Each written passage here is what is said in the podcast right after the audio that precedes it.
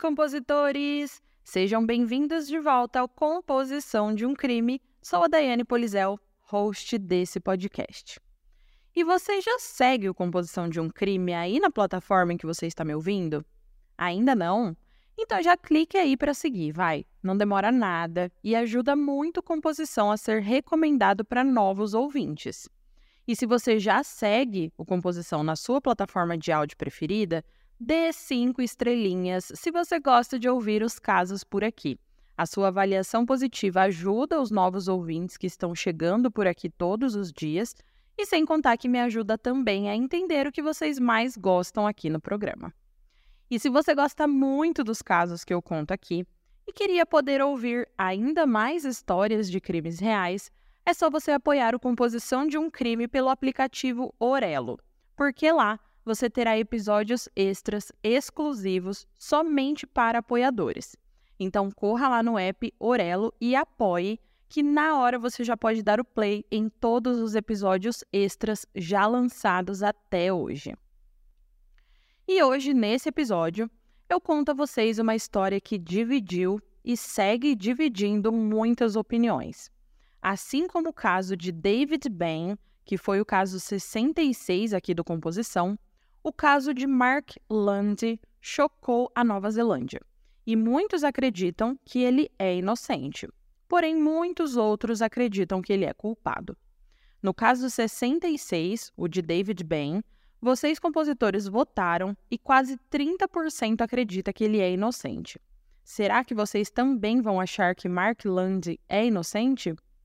Após ouvirem o episódio todo, votem lá pelo Spotify e me contem no Instagram ou nas respostas do Spotify o que vocês acham de tudo sobre esse caso. E vamos então começar esse caso e esse episódio de hoje.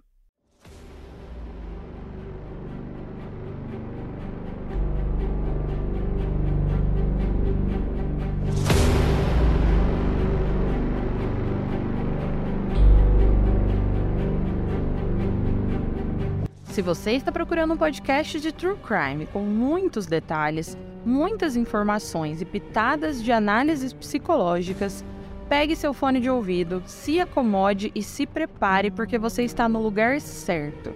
Mas lembre-se, esse é um podcast sobre crimes reais, então algumas falas podem ser explícitas e não recomendadas a pessoas sensíveis e menores de 14 anos. Caso você não se sinta confortável com tais descrições, recomendo não ouvir.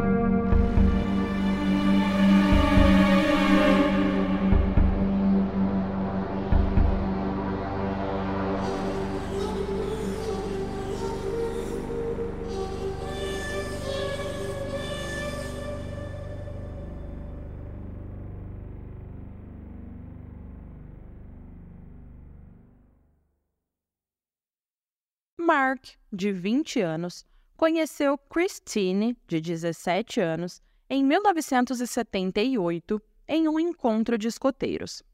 O casal se casou em maio de 1983 e começou a tentar ter um bebê quase que imediatamente. No entanto, 10 anos se passaram antes de Amber Grace Lundy, a única filha do casal, nascer. Suas vidas giravam em torno de sua filha e eles a adoravam. A família morava em Palmerston North, uma cidade localizada no fundo da Ilha do Norte, na Nova Zelândia.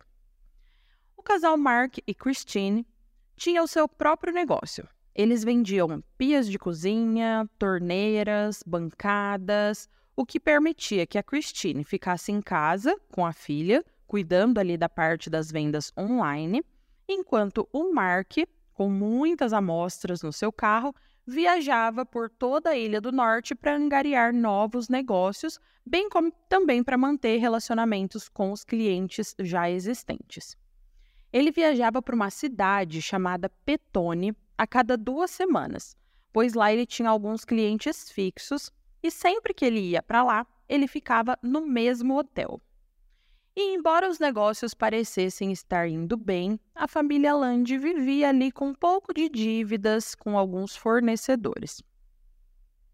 Mark até que gostava de trabalhar como vendedor, mas ele tinha um sonho de ter um vinhedo.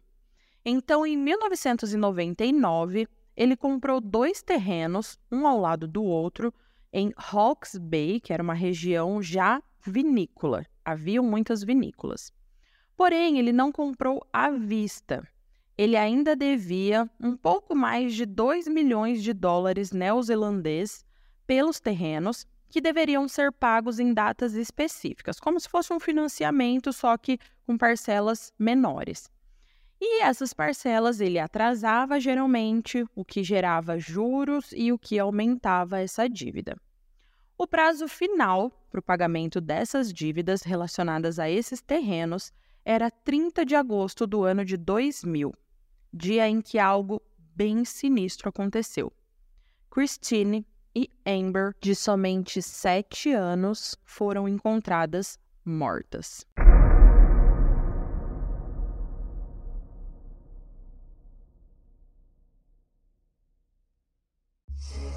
Você é um daqueles ouvintes fissurados em histórias de crimes e mistérios reais? Daqueles que sentem emoções ao ouvirem os fatos narrados? Como será então que você vai se sentir ao escutar junto do caso efeitos sonoros e vozes interpretando os personagens nas histórias? Chamem a polícia! Você é um doente! Saia daqui! Cala a boca! Esse é o Arquivo Mistério, o primeiro canal de True Crime com atores de vozes e efeitos especiais. Toda segunda, um novo episódio. Nos vemos lá, Arquivo Mistério. A partir de agora, vocês compositores que querem ser detetives e investigar esse crime bem a fundo, peguem uma caneta, peguem um papel e vão anotando tudo porque são muitos detalhes, muitas horas específicas e eu vou relatar tudo isso para vocês agora, tá bom? Na manhã de terça-feira, 29 de agosto do ano de 2000, o Mark dirigiu de Palmerston North para Wellington em uma de suas viagens regulares de negócios. Ele se encontrou com vários clientes em Wellington naquele dia e depois dirigiu até Petone para se hospedar naquele mesmo hotel que ele sempre ficava, e isso era por volta das cinco e meia da tarde. Nesse mesmo momento ali que ele chegou no hotel, a sua esposa Christine ligou para o celular dele, avisando que ela e a filha estavam indo a um McDonald's para jantar, e a conversa foi bem rápida, pois consta que eles encerraram essa ligação às 5h43. Mais tarde, futuramente no caso, a polícia encontrou um recibo do McDonald's na casa da família, né, com comida comprada às 5h45. O Mark disse que essa foi a última vez que ele falou com a esposa e com a filha, e o que aconteceu nas três horas seguintes é o que todos queremos saber. Mark diz que após desligar o telefone com a esposa, ele dirigiu até a praia para ler um pouco o seu livro e depois voltou para o hotel, onde bebeu meia garrafa de rum enquanto assistia TV. A Christine, lá na casa né, da família em Palmerston North, atendeu uma ligação no telefone fixo da casa pouco antes das sete horas daquela noite. Então sabemos que ela definitivamente ainda estava viva naquele momento. E os registros de telefone de Mark mostraram que ele fez uma ligação de Petone para o seu parceiro de negócios do vinhedo às 8h28 da noite. Lá na casa da família Land, os registros do computador de Christine mostram que esse computador foi desligado às 10h52 da noite. E às 11h30 da noite, lá em Petone, o Mark liga para um serviço de acompanhantes e 15 minutos depois, uma trabalhadora do sexo chega em seu quarto. E pouco antes da uma da madrugada, ela vai embora. O gerente do hotel disse que só viu Mark por volta das 7 horas da manhã do dia seguinte, já dia 30. E compositores, eu sei que eu estou falando várias horas para vocês aqui em vários lugares diferentes, mas todas essas informações vão ser importantes. E se vocês estão anotando tudo, vão poder tirar suas conclusões no final e me responderem o que vocês acham do desfecho desse caso. Bom, os registros telefônicos mostram que Mark fez vários telefonemas para sua casa durante aquela manhã do dia 30, mas todos ficaram sem resposta exceto o último, em que a amiga de Christine atendeu o telefone e respondeu dizendo que a Christine estava ocupada, mas que ela iria ligar para ele de volta em breve. Na verdade, nesse momento, os corpos de Christine e Amber já haviam sido encontrados pelo irmão de Christine, o Glenn, que ficou preocupado depois de tentar ligar para a irmã e não obter nenhuma resposta. Depois que ele chegou na propriedade e não teve resposta na porta da frente, ele contornou a casa até chegar aos fundos e encontrou a porta da varanda de vidro entreaberta. Ele entrou na casa e descobriu a Amber coberta de sangue no corredor e a sua irmã, a Christine, deitada de bruços na cama, também ensanguentada. Ambas foram espancadas até a morte, com sangue espirrados nas paredes, no teto e por todo o chão. Essa amiga de Christine, a Karen, apareceu minutos depois para dar um passeio com a Christine, que era algo que elas faziam regularmente, mas o Glenn a impediu de entrar, dizendo que Christine e Amber haviam sido assassinadas. E os dois então ficaram ali fora da casa esperando a polícia e o serviço de emergência chegar. E a Karen estava sendo interrogada pela polícia quando Mark ligou. E o policial disse a ela o que dizer. E por isso que, mesmo a Christine e a Amber mortas, ela disse para o Mark que a esposa estava ocupada. E essa ligação foi entre 9 e meia e 10 horas da manhã. Às 11h40 dessa manhã, o Mark estava começando a ficar preocupado. Então ele ligou para um amigo, um amigo chamado Stuart, e disse para esse amigo que ele estava preocupado porque ele não conseguia falar com a sua esposa durante toda aquela manhã. E ele então pede para o Stuart ir lá para casa dele para verificar se tudo estava bem. Porém, às 11h52, o Stuart liga de volta, dizendo que a polícia havia isolado a sua casa e também havia uma reportagem na estação de rádio local sobre um assassinato suspeito. O Mark então deixa a cidade de Petone imediatamente, acelerando em direção à casa, chegando lá uma hora e 23 minutos depois, a 1h15 da tarde. Ele foi parado pela polícia a apenas uma quadra da sua casa e foi questionado sobre seu paradeiro e foi revistado em busca de qualquer coisa que pudesse ligar ele aos assassinatos. Mais tarde naquele dia, o corpo de Amber foi removido da casa, enquanto o corpo de Christine permaneceu lá durante a noite, enquanto a equipe forense trabalhava sem parar reunindo evidências. Eles tiraram o corpo de Christine pela janela do quarto para tentar não contaminar nenhuma evidência da casa. Sangue foi encontrado em uma das janelas da varanda de vidro e essa janela havia sido aberta por fora. E o sangue, que era de Christine, era de uma impressão feita por alguém usando luvas. Porém, por que o assassino abriria a janela depois de já ter assassinado Christine, na rota de sair de casa? O assassino também havia levado a caixa de joias de Christine, supostamente para fazer parecer um roubo. No entanto, nenhum outro objeto de valor foi levado. A polícia descobriu que o computador da Christine havia sido desligado às 10h52 da noite anterior, mas não tinha certeza se a Christine foi a última a usá-lo ou se alguém havia programado o computador para ser desligado esse horário após os assassinatos.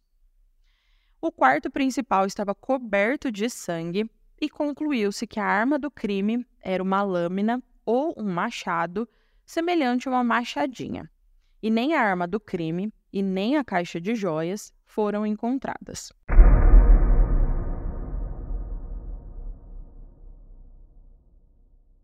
Os resultados da autópsia revelaram que a Amber havia sido atingida sete vezes.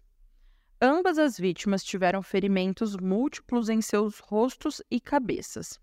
No entanto, o ataque a Christine foi muito mais brutal. Ela havia sido golpeada 18 vezes na cabeça e no rosto. Ela também sofreu vários golpes nos braços e nas mãos, o que significa que ela tentou se defender. De acordo com o patologista, o Dr. Peng, o conteúdo dos estômagos de Christine e Amber ajudou a concluir seus tempos de morte, porque eles ainda estavam cheios, sem nenhum cheiro óbvio de suco gástrico.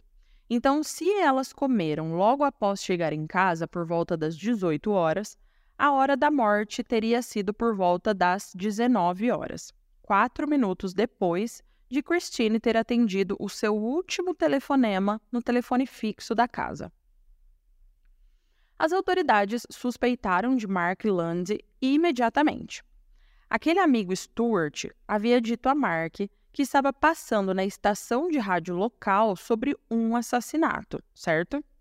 Porém, o Mark disse a um cliente, minutos depois desse telefonema, que precisava correr para casa porque algo havia acontecido com sua esposa e filha.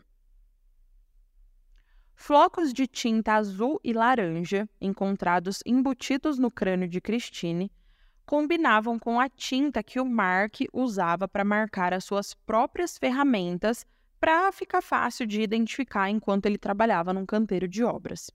A tinta não era apenas da mesma cor, mas tinha a mesma composição química, indicando que eram a mesma tinta. E embora isso não prove que Mark matou a sua esposa e a sua filha, sugere que o assassino usou uma das ferramentas dele. Entretanto, as suas ferramentas estavam guardadas em uma garagem trancada. E embora Christine tivesse uma chave, essa chave estava oculta debaixo da bolsa dela na bancada na cozinha. E não parecia ter sido colocada ali pelo assassino, e sim que a Christine Chegou em casa, colocou a bolsa em cima e ninguém mexeu naquela bolsa e nem encontrou aquela chave. E na semana seguinte dos homicídios, o funeral aconteceu. A mídia estava por toda parte e eles filmaram o Mark soluçando alto e quase desmaiando ao sair da igreja. Ele parecia tão angustiado que teve que ser apoiado por dois dos seus amigos para não cair. A sua dor foi filmada e mostrada repetidamente na televisão. Inclusive, muitos que assistiram às filmagens pensaram que ele estava fingindo. O advogado de Mark, Jonathan Eaton, disse que sempre que o caso estava no noticiário, a filmagem do funeral fazia Mark parecer uma figura patética e cômica. E ele acredita que a imagem ficou arraigada na mente das pessoas e que a repetição constante das cenas do funeral ajudou inevitavelmente o júri e teve um efeito muito sério no resultado. Nessa época, na época das investigações, uma das vizinhas da família, chamada Margaret Dance, de 60 anos, disse à polícia que viu um homem correndo perto da casa às 7h15 da noite, na noite dos assassinatos. O homem usava uma peruca loira encaracolada que ficava caindo ali sobre a testa dele. E quando ela viu o Mark na TV, ela falou que aquele homem era o corredor, que o Mark era a pessoa que estava correndo ali fora da casa no dia dos assassinatos. Porém, o Mark estava supostamente a quilômetros de distância naquele momento. Será que existe uma forma do Mark ter deixado Petone, depois de conversar com a sua esposa no telefone, chegar em casa em tempo recorde, matar sua esposa, que já estava deitada, dormindo às sete horas da noite, depois matar sua filha, se limpar, esconder as roupas ensanguentadas, esconder a arma do crime e depois voltar para a estrada e chegar em Petone a tempo de ligar para aquele parceiro de negócios às 8h28 da noite? E esse é o principal ponto de discórdia de todos que acreditam que Mark é inocente. O Mark desligou o telefone com a esposa às 5h43 da tarde. O legista estima que ela foi morta às 7 horas da noite. O Mark teria que percorrer mais ou menos 130 quilômetros, que é a distância de Petone a Palmerston North, que o Google Maps me mostra aqui, em uma hora e 15 minutos. No próprio Google Maps, ele me dá a estimativa de tempo. E aqui, agora, às 3 horas da tarde, que é a hora que eu estou escrevendo esse roteiro, ele me dá uma estimativa de 1 hora e 50 minutos para fazer esse trajeto. Então, será que o Mark conseguiria bater esse tempo recorde de 1 hora e 15 minutos? Bom, independente disso, a polícia estava convencida de que Mark havia matado Christine pelo dinheiro do seguro de vida. Eles acreditam que Amber testemunhou o que ele fez e então ele não teve escolha a não ser matá-la também. Porque nas semanas que antecederam as mortes, um vendedor de seguros revisou as apólices de seguros da família e o casal concordou em aumentar a apólice de Christine de 200 mil dólares para 500 mil dólares. No entanto, a documentação ainda não havia sido finalizada no momento de sua morte, mas a polícia acredita que o fato de a papelada não ter sido finalizada foi um mero descuido de Mark e que o que ele queria era usar o dinheiro da apólice para pagar parte daquela dívida dos terrenos da vinícola que eu falei no início do episódio. Durante as investigações, a polícia levou Mark na casa onde os assassinatos ocorreram, na casa dele, para falar com ele sobre as questões pertinentes à investigação. E eles estranharam quando Mark comentou que a caixa de joias de Christine havia sumido. Embora a casa tivesse sido minuciosamente revistada pela perícia e houvessem muitas coisas que foram levadas como prova, a caixa de joias foi a única coisa que o Mark mencionou que tinha sumido. Além disso, quando eles saíram, ele olhou para a janela da varanda de vidro com o trinco quebrado e comentou que o trinco havia sido substituído. Embora os policiais tivessem certeza que da onde ele estava, ele não conseguia ver esse trinco. Então, como ele sabia? Ah, e havia também a questão do combustível, que era contraditória às suspeitas da polícia. No dia em que o Mark voltou de Petone para casa, a polícia examinou o carro dele e eles concluíram que não tinha como ele ter feito duas viagens de ida e duas viagens de volta com um tanque só de gasolina. Porém, eles não encontraram evidências de que ele tivesse parado para abastecer em algum momento. Então, para suportar a teoria de que Mark havia sim dirigido para matar a esposa e a filha, eles levantaram a suposição de que o Mark tinha galões de gasolina no carro e que ele provavelmente parava na estrada, enchia o tanque e continuava a viagem. Contudo, a evidência que mais deu força para a polícia é que no dia que a polícia examinou o carro de Mark, eles encontraram duas evidências vitais.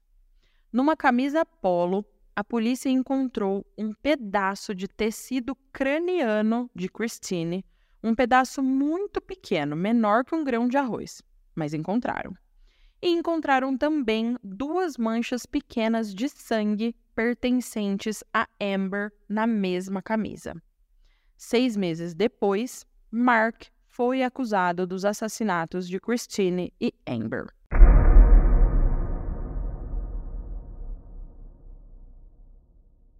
O primeiro julgamento de Mark Lundy começou em 7 de fevereiro de 2002 no Tribunal Superior de Palmerston North e ele se declarou inocente.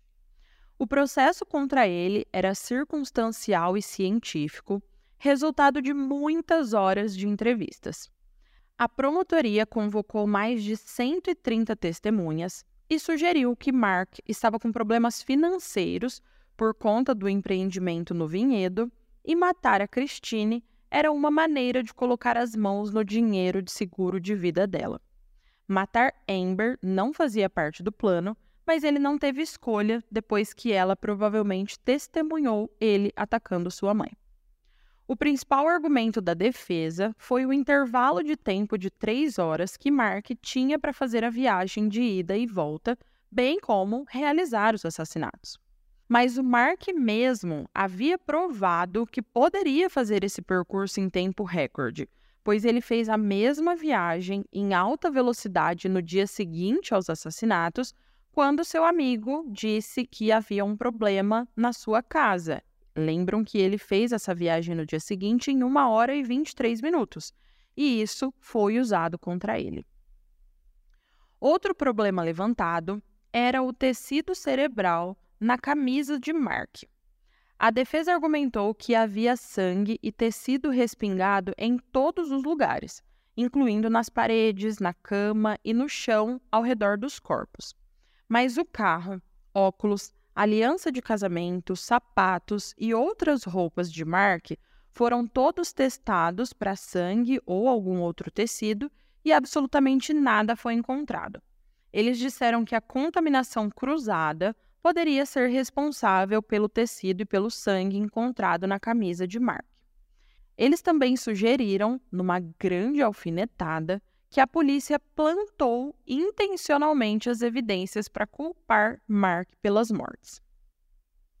Mas a polícia explicou que a pequena mancha de tecido cerebral provavelmente ocorreu quando Mark estava removendo um possível macacão que eles acreditam que ele usava durante os assassinatos. A polícia sugeriu que quando Mark falou com Christine às cinco e meia da tarde, ele de alguma forma a convenceu a estar na cama às sete horas, supostamente dizendo que estava voltando para casa para fazer sexo. O fato dela estar na cama tão cedo era altamente incomum, já que a Christine raramente ia para a cama antes das 11 horas da noite. Ela não estava usando os óculos e a luz da cabeceira estava apagada, o que indicava que ela não estava apenas na cama, mas que ela estava dormindo. Eles acreditam que Mark dirigiu 130 quilômetros de volta para Palmerston North em alta velocidade, estacionou a alguns metros de sua casa, correu para lá, chegando por volta das 7 horas da noite, atacou a Christine com uma machadinha e então atacou Amber quando ela saiu da cama para ver o que estava acontecendo, e ele a matou também. O Mark então supostamente correu de volta para o carro e voltou para Petone, chegando pouco antes das oito e meia da noite. Todavia, o vizinho do lado se lembra de ter visto as luzes acesas dentro da casa da família Land na noite dos assassinatos. Ele estava do lado de fora, falando no telefone com seu pai, e viu as luzes acesas. E os seus registros telefônicos foram verificados e ele realmente esteve falando com o seu pai às 10h56 da noite. Essa linha do tempo parecia se encaixar melhor na rotina normal de Christine. O seu computador foi desligado às 10h52 da noite e pouco depois disso ela foi se deitar e por isso estava sem os óculos e com as luzes da cabeceira apagadas. Então, descobrir com precisão quando a Christine e a Amber foram assassinadas era fundamental para o caso. Com os álibis de todos os suspeitos, especialmente Mark, dependendo dessa hora da morte. O patologista de Palmerston North, o Dr. James Peng, foi avisado dos assassinatos logo depois que os corpos foram encontrados. No entanto, ele não visitou a cena do crime até sete horas depois. E uma vez lá, ele apenas observou a cena e não fez nenhum teste, dizendo que não queria perturbar os corpos enquanto os exames forenses estavam sendo realizados. E por causa disso, testes iniciais cruciais, incluindo verificações de temperatura corporal e rigor mortis, para ajudar a determinar a hora da morte, não foram feitos. No entanto, esse médico afirma que é prática padrão não testar os corpos na cena do crime. O que eu, Daiane Polizel, que não sou médica, não tenho experiência nessa área, não acredito ser verdade. Mas, enfim, o exame post-mortem de Amber ocorreu durante a noite do dia 31 de agosto, um dia depois de acharem os corpos, e o da Christine só aconteceu em 2 de setembro, três dias depois. As descobertas mais críticas do Dr. Peng foram que os estômagos de ambas as vítimas estavam cheios, sem comida observável na parte superior do intestino delgado e sem cheiro de suco gástrico, que é semelhante ao vômito, que ocorre quando sucos digestivos são misturados à comida. E por causa disso, somente por causa disso, ele estimou que ambas morreram antes do início da digestão da sua última refeição, que é uma hora depois de comer. No conteúdo estomacal, ele identificou batatas fritas e prováveis fragmentos de peixe.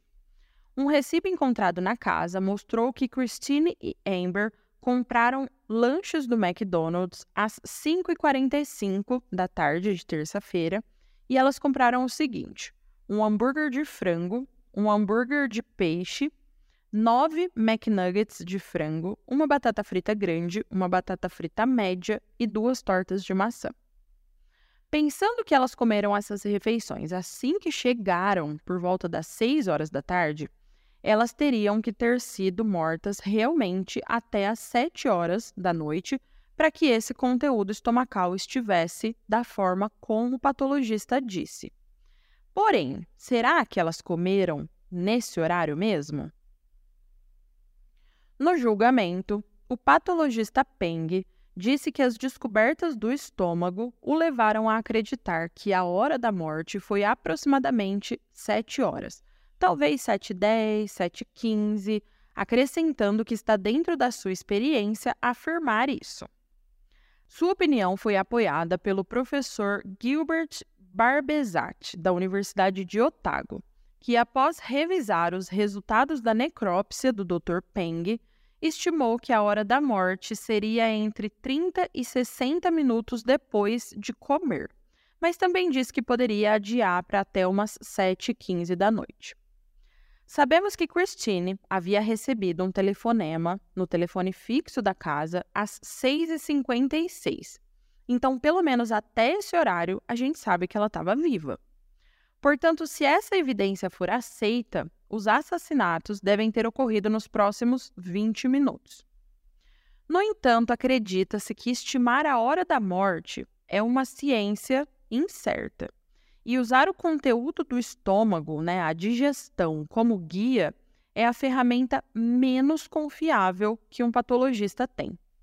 Como existem muitas variáveis, como a quantidade de refeição, o tipo de refeição e até a fisiologia de uma pessoa, a maioria dos especialistas defende uma janela muito mais ampla ao estimar a hora da morte, no mínimo várias horas três, quatro, cinco horas às vezes.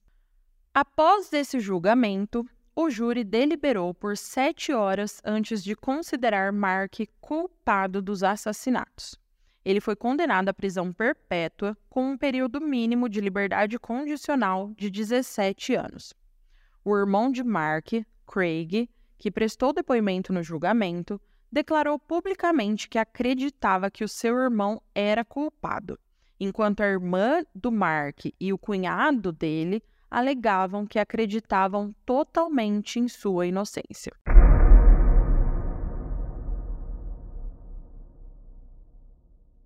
Após o julgamento, meses depois, o Mark apelou a sua condenação, alegando que o veredito não era razoável e não era apoiado por evidências.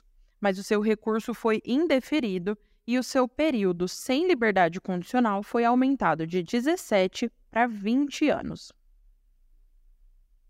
Dez anos depois, em novembro de 2012, ele se candidatou ao Comitê Judicial do Conselho Privado em busca de permissão para apelar de suas condenações por assassinato, e esse recurso foi baseado em três questões: a hora da morte, a hora em que o computador da Christine foi desligado e a presença de tecido cerebral na camisa do Mark.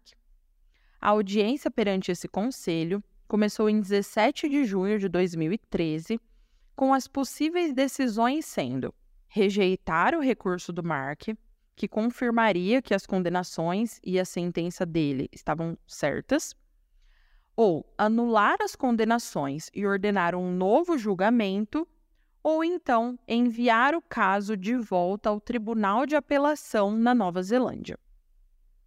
O conselho demorou alguns meses para analisar tudo isso, mas em 4 de outubro de 2013, chocando várias pessoas, eles ordenaram um novo julgamento, concluindo que as condenações de Mark eram inseguras à luz das novas evidências apresentadas. O Mark então foi libertado da prisão sob ordens de liberdade condicional em 5 de outubro de 2013 e ficou aguardando um segundo julgamento que se iniciou em 2015.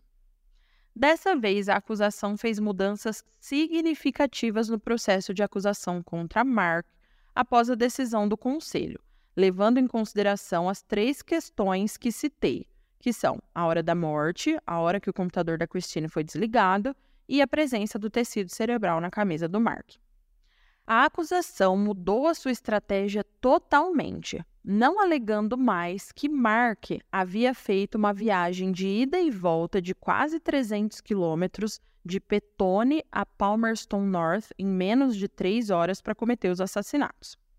Agora, ao invés disso, eles argumentaram que o Mark dirigiu para Palmerston North no meio da noite depois que aquela prostituta deixou o hotel. Nesse novo julgamento, foi apresentado pela acusação novos testes realizados na camisa de Mark. Testes esses que foram desenvolvidos exclusivamente para analisar esse caso.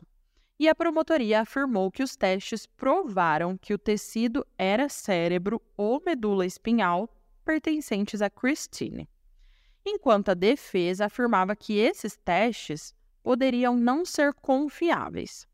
Porém, após as evidências apresentadas e após a defesa também fazer o seu trabalho, o júri deliberou por mais de 16 horas, após as quais, em 1 de abril, Mark Land foi novamente considerado culpado.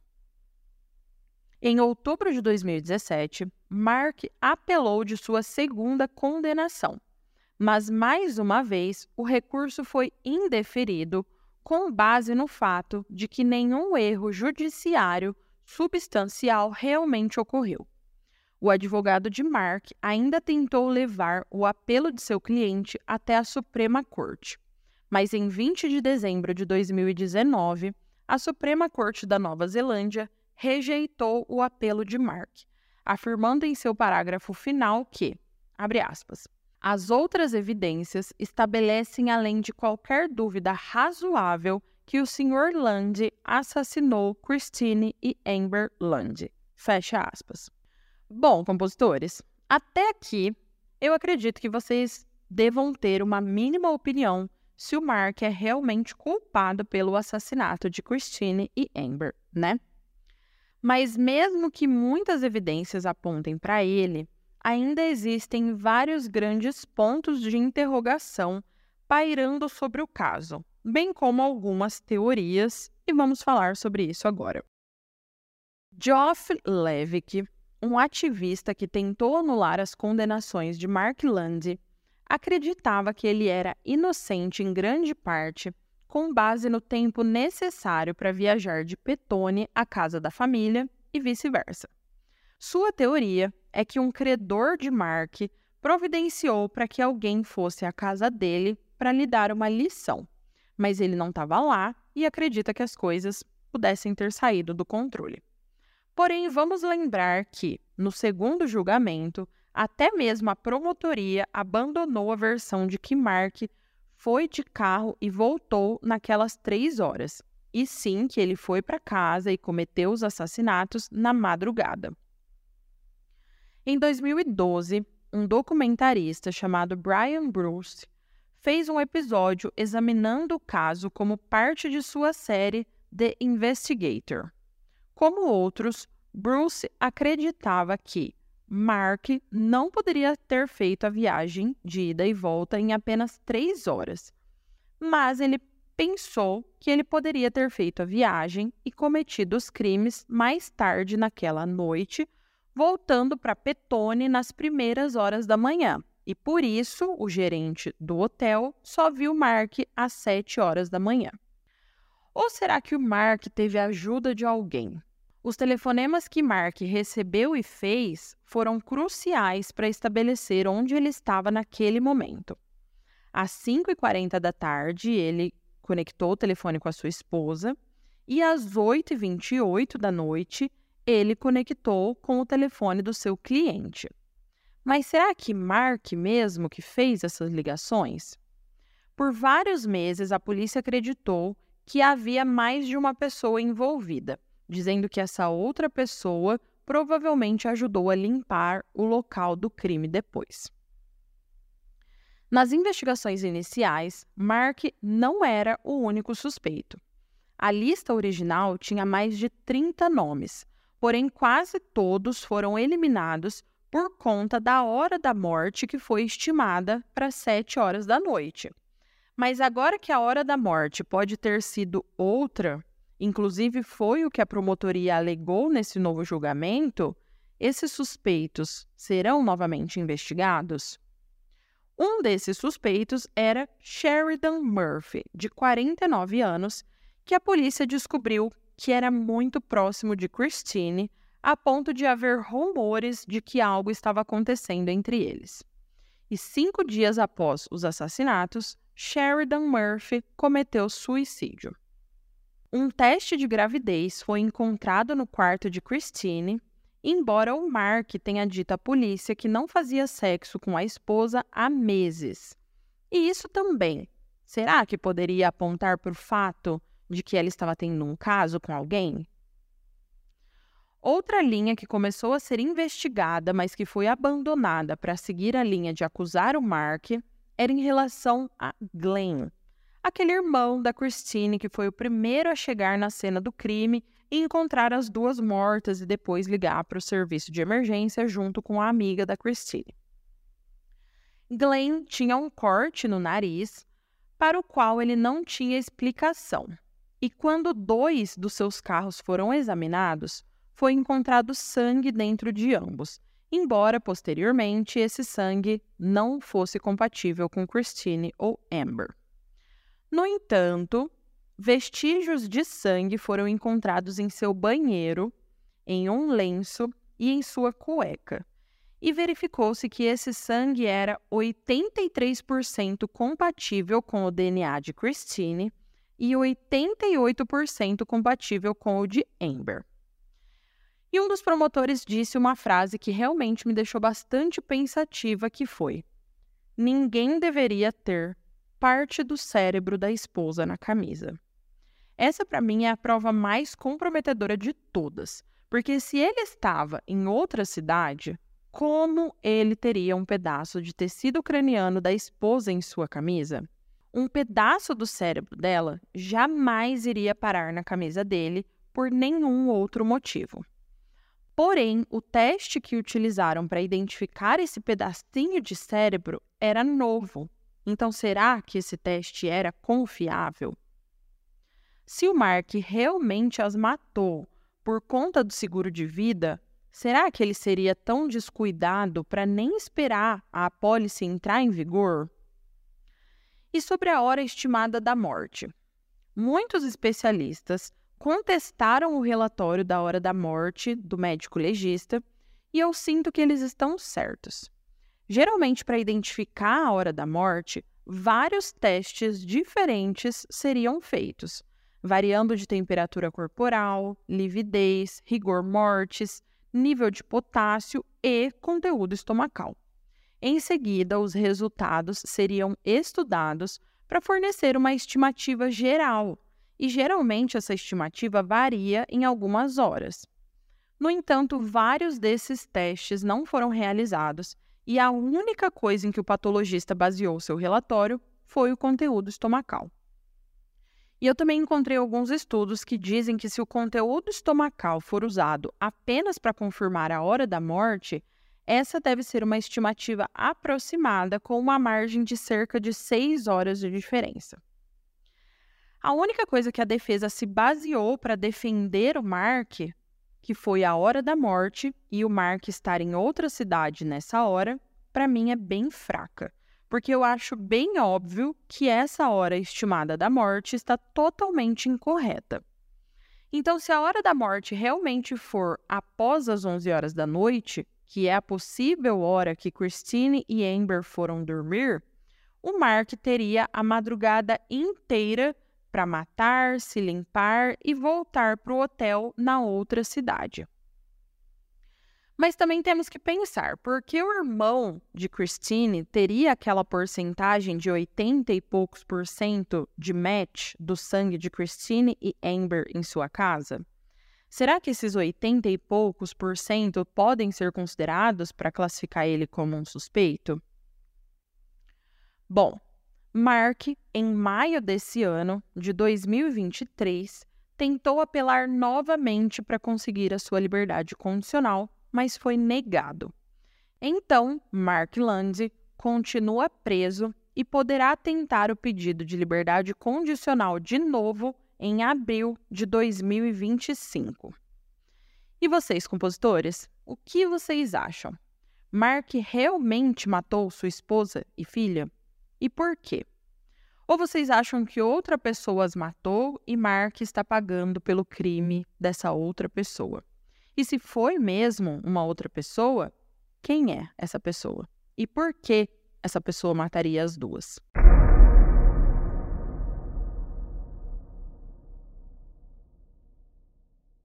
Antes de finalizar o episódio, eu queria só fazer algumas colocações sobre o episódio passado dos pais assassinos, especificamente do caso 3, que era o de Robert Bryant, que matou a família e depois tirou a própria vida.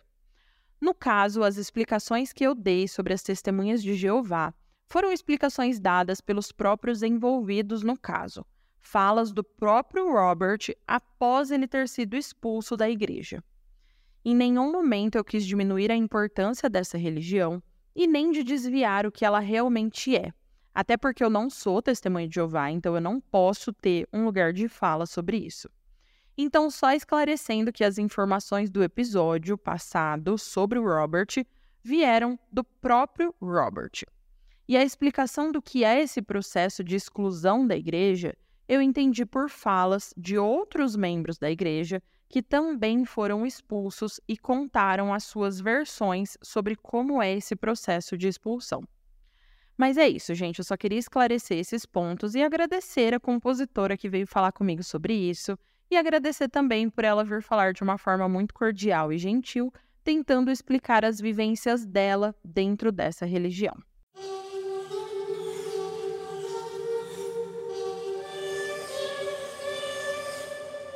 E compositores, o caso de hoje chegou ao fim. O que vocês acharam?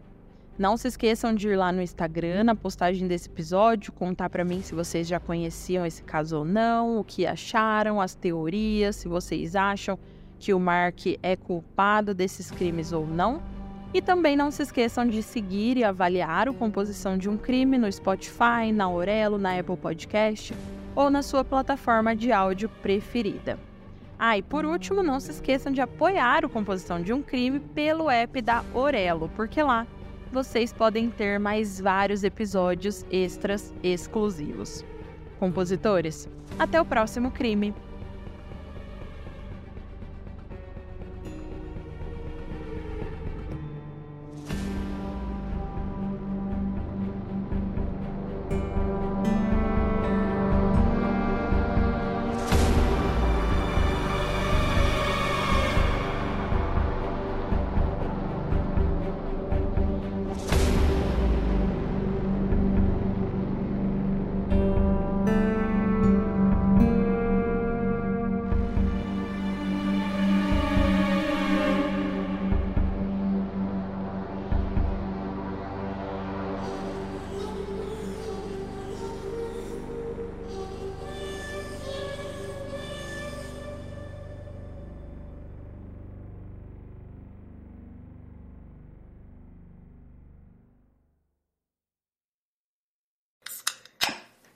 Tal um drinkzinho hoje?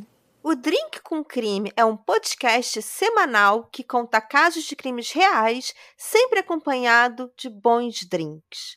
Temos uma coletânea de casos selecionados pelas nossas sommeliers de True Crime. E toda terça-feira tem um episódio novo para vocês.